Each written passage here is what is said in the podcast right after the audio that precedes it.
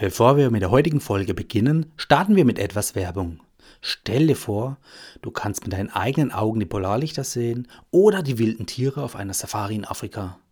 Es gibt so viele magische Momente auf dieser Welt und die kannst du mit einer der einzigartigen Reisen aus dem AIDA Selection Portfolio entdecken. Denn die AIDA Selection Entdeckerreisen bieten dir echte hautnahe Erlebnisse. Die lassen dich auf besonderen Ausflügen einfach die Geheimnisse der Welt, des Landes und der Leute erleben. Und dort kannst du eintauchen und unvergessliche Momente genießen. Mehr Infos dazu findest du unter aida.de slash selection 22. Ja, ich werde häufig aus der Community gefragt, hey Dominik, wie siehst du das? Ist die Lufthansa aktuell überhaupt noch wettbewerbsfähig?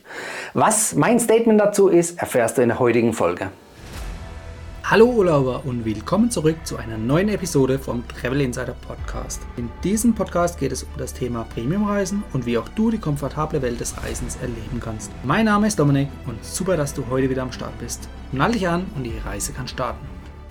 Ja, diese Frage bekomme ich tatsächlich häufig gestellt, ob ich die Lufthansa aktuell als wettbewerbsfähig einstufe.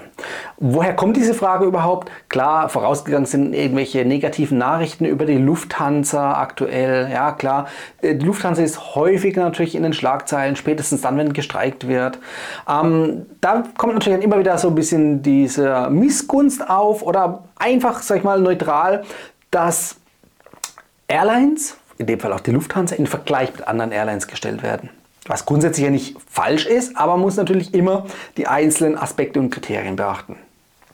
Meistens spielen diese Kommentare auch darauf an, also die sind ja auch nicht negativ gemeint, keineswegs, aber diese Kommentare spielen darauf an, hey, entweder eben, es gab kürzlich schlechte Nachrichten, wo man einfach dann die Lufthansa negativ assoziiert, oder aber natürlich dann den direkten Vergleich mit einem anderen Bordprodukt von einer anderen Airline, beispielsweise von irgendeiner Airline aus dem Nahen Osten, die vielleicht natürlich dann finanziell besser dastehen, neuere Bordprodukte haben, bessere Bordprodukte. Das sei alles mal dahingestellt. Ähm, man muss natürlich den Vergleich ziehen, ganz klar. Das soll jetzt auch nicht sein, man nimmt eine Airline und lobt die hoch in den Himmel und lässt alle anderen außen vor. Das wäre auch falsch. Ähm, wo kommt der Ursprung dieses Vergleichs her? Klar, wenn jetzt einer kürzlich mit anderen Airline geflogen ist und jetzt mit Lufthansa und dann hat er den direkten Vergleich. Ähm, die wenigsten sind wirklich äh, mehr als 20, 30 verschiedene Airlines geflogen und haben daher nicht wirklich den ultimativen, neutralen Vergleich. Das haben die wenigsten. Gibt es natürlich, aber haben die wenigsten. Ähm, dazu suggerieren sogenannte Ratingagenturen, die dann Airline-Ratings ausstellen, um äh, eine Top-10-Liste von den besten oder nicht besten Airlines zu erstellen, wo vielleicht Lufthansa früher mal ganz oben war, Skytrax 5-Sterne-Rating hier mal äh, angesprochen, und dann jetzt so nach und nach sinkt, auch in anderen Airline-Vergleichen eher mittlerweile weiter unten vorkommt. Ist ja nicht tragisch. Die Frage ist natürlich nur, wie objektiv sind diese Ratings wirklich? Hat die 5-Sterne-Bedeutung oder das 5-Sterne-Rating von Lufthansa jemals überhaupt Hand und Fuß gehabt? Ist das an Hahn herbeigezogen? Wo kommt das Ganze her? Eins vorweg, diese Rating-Agenturen teilen die Kriterien nicht transparent. Also du kannst nicht in der Tabelle, in der Nutzwertanalyse nachlesen, hey, wie kam diese Bewertung zustande? Das wird nicht veröffentlicht. So, das heißt, es ist grundsätzlich mal in Frage zu stellen, wie relevant ist denn Ihre Rating-Bewertung überhaupt? So, Erster Punkt, solltest du dich mal fragen oder hinterfragen. Und der zweite Punkt, den ich dir mit auf den Weg geben möchte, ist, diese Ratings sind nicht kostenlos. Da steckt eine Ratingagentur hinten dran. Die arbeitet natürlich nicht mit Luft und Liebe, sondern auch mit Geld. Das heißt, diese Ratings, diese Bewertungen durchzuführen, kostet natürlich Zeit und damit auch Geld. So. Und hier sind die Airlines gefragt, denn die müssen, wenn sie an dem Rating teilnehmen wollen, Geld mitbringen. Also sprich, die müssen für das Rating grundsätzlich mal bezahlen für die Teilnahme. So. Die Frage ist natürlich nur, zahlt jede Airline den gleichen Preis? Zahlt jede Airline überhaupt Geld? Zahlt eine mehr oder weniger? Und welchen Einfluss haben diese Zahlungen auf die Objektivität? Stelle ich persönlich in Frage. Solltest du dir auch mal ähm, ja, drüber nachdenken, vielleicht kommst du dann auch zu dem Entschluss, dass diese Ratings erstmal für die Katze sind. Also von daher weg damit. Ähm, klar, sie geben schon ein grobes Vergleichsbild und häufig äh, sieht man auch eben diese Airlines aus dem Nahen Osten weit oben, was ja grundsätzlich nicht falsch ist. Ne? Also wie gesagt, keineswegs. Aber man muss dann doch den Vergleich ranziehen mit neutralen Kriterien und vor allem nicht mit Kriterien, die dich gar nicht interessieren, sondern mit den Kriterien, die dich interessieren. Das ist das Wichtige. Es muss für dich passen. Es muss für mich passen, aber das ist dann meine Bewertung oder meine Wahrnehmung und es muss separat für dich passen. Das ist ganz wichtig. Also von daher, mach dir mal Gedanken, nach welchen Kriterien du so eine Airline beurteilen würdest, beziehungsweise welche Kriterien dir beim Fliegen wichtig sind. Ja? Wenn dich zum Beispiel Lounges am Boden gar nicht interessieren, weil du einfach mit dem mit der kürztmöglichsten Zeit am Flughafen die Zeit verbringen willst, also sprich im Prinzip direkt Check-in und dann am besten gleich ins Flugzeug, ja, dann interessiert dich eine Lounge beispielsweise nicht. Ja. Das ist dann ein Vorteil, den kann man mal so in den Raum stellen. Äh, ob der für dich halt eben relevant ist oder nicht, steht auf einem anderen Blatt. So. Und genauso im Bordprodukt selbst. Ne? Äh, Airlines haben eben Eco, Premium Eco, Business Class, First Class. Die Eco lassen wir außen vor, die wollen wir nicht fliegen, die wollen wir vermeiden. Wir wollen ja luxuriöser unterwegs sein. Also das heißt mindestens mit der Premium Eco, besser aber mit der Business Class oder sogar First Class. Ähm, eine First Class von einer Airline mit einer Business Class von einer anderen Airline zu verbinden, vergleichen macht grundsätzlich mal keinen Sinn. Also Äpfel und Birnen vergleichen wollen wir nicht. Also wenn dann schon müssen wir immer dann First Class mit First Class vergleichen oder Business Class mit Business Class. Ja, ähm, ja und dann musst du dir natürlich überlegen, das Bordprodukt, die Sitze also, der Service, wie wirkt es auf dich? Also nur jetzt rein die Sitze zu nehmen oder die Optik von der Kabine, von der leeren Kabine, ja, ähm, kann, kann für dich passen, ja, aber du musst aus meiner Sicht eben auch die ganzen Aspekte außenrum mit betrachten. Also eben den Service, das Personal, das Essen, ähm, eben auch am Boden ähm, die Lounges mit betrachten und so weiter und so fort. Also du musst für dich diverse Kriterien auswählen, die für dich eben dann auch zu einem guten Ergebnis führen, das für dich passt. So, und dann muss man gucken, welche Airline ähm, stellt sich auf welcher Platzierung dann ein. Und äh, klar kannst du natürlich nach diesen Platzierungen dann gehen und dir die beste Airline raussuchen zum Fliegen. Kann man machen, aber muss man nicht, denn es zählen auch noch weitere Kriterien. So, bevor ich zu denen komme, noch einen kurzen Aspekt. Bordprodukt, ja, das Bordprodukt der Lufthansa ist schon in die Jahre gekommen. Das steht außer Frage. Ähm, Schritt 1, ein kleiner Rückblick in die Vergangenheit sag mal, vor zehn Jahren gab es noch die sogenannten Rutschen ja, bei Lufthansa in der Business Class. Die waren halt einfach keine flachen Betten, die 180 Grad einstellbar waren, sondern eben mit 170 Grad Neigung nur. Ja. Das heißt, du bist im Schlaf so leicht gerutscht, zumindest äh, vermeintlich gerutscht. Ja. Ähm, so, waren die schlecht? Zur damaligen Zeit. Ja, im Vergleich mit anderen Airlines, vielleicht waren andere Airlines einfach mal ein, zwei, drei Jahre voraus immer, die halt einfach ein neueres Sportprodukt hatten ob das jetzt finanziell abhängig war oder was auch immer. Ähm, aber jetzt rein für sich betrachtet, ganz neutral, in der Zeit, wenn du jetzt Eco früher geflogen bist und dann damals auf die Business Class umgestiegen bist, ja, das sind Welten. Ja, also das sind wirklich Welten, wo du einfach ein besseres Flugerlebnis hast. Klar, wenn du jetzt diese alten Sitze, also die alten Rutschen mit heute vergleichst, auch da sind nochmal Welten. Oder wenn du die alten Rutschen mit anderen Airlines oder auch die aktuellen Sitze mit anderen Airlines vergleichst, natürlich, du findest irgendwo immer Vor- und Nachteile. Aber du musst für dich betrachten, was ist die Alternative? Eco fliegen mit der gleichen Airline ist ja, wollen wir vermeiden, wir wollen ja besser fliegen. Das heißt, dann nehmen wir mindestens die Business Class.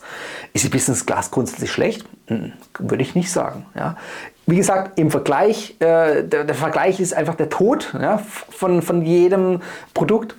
Ähm, du solltest einfach mit den Kriterien für dich den Vergleich ranziehen, was für dich wichtig ist. Also ja, zu viel geredet über Vergleichen. Ähm, also Bordprodukte damals, natürlich gab es bessere, aber man muss einfach sehen, ähm, Lufthansa hat auch eine Entwicklung hingelegt, also es wird besser. Und auch das jetzt der Ausblick in die Zukunft. Es sind ja jetzt neue Flugzeugtypen bei Lufthansa angekommen. Ja? Das ist der Airbus A350 oder der Dreamliner von Boeing die haben natürlich schon die neueren Bordprodukte an, an Bord. Ja? Das heißt, die geben schon mal einen Ausblick, wie die spätere Flotte, wenn sie weiter modernisiert wird, was kommen wird, ist angekündigt, wie die dann später aussehen wird. Also sprich, der Lichtblick ist da.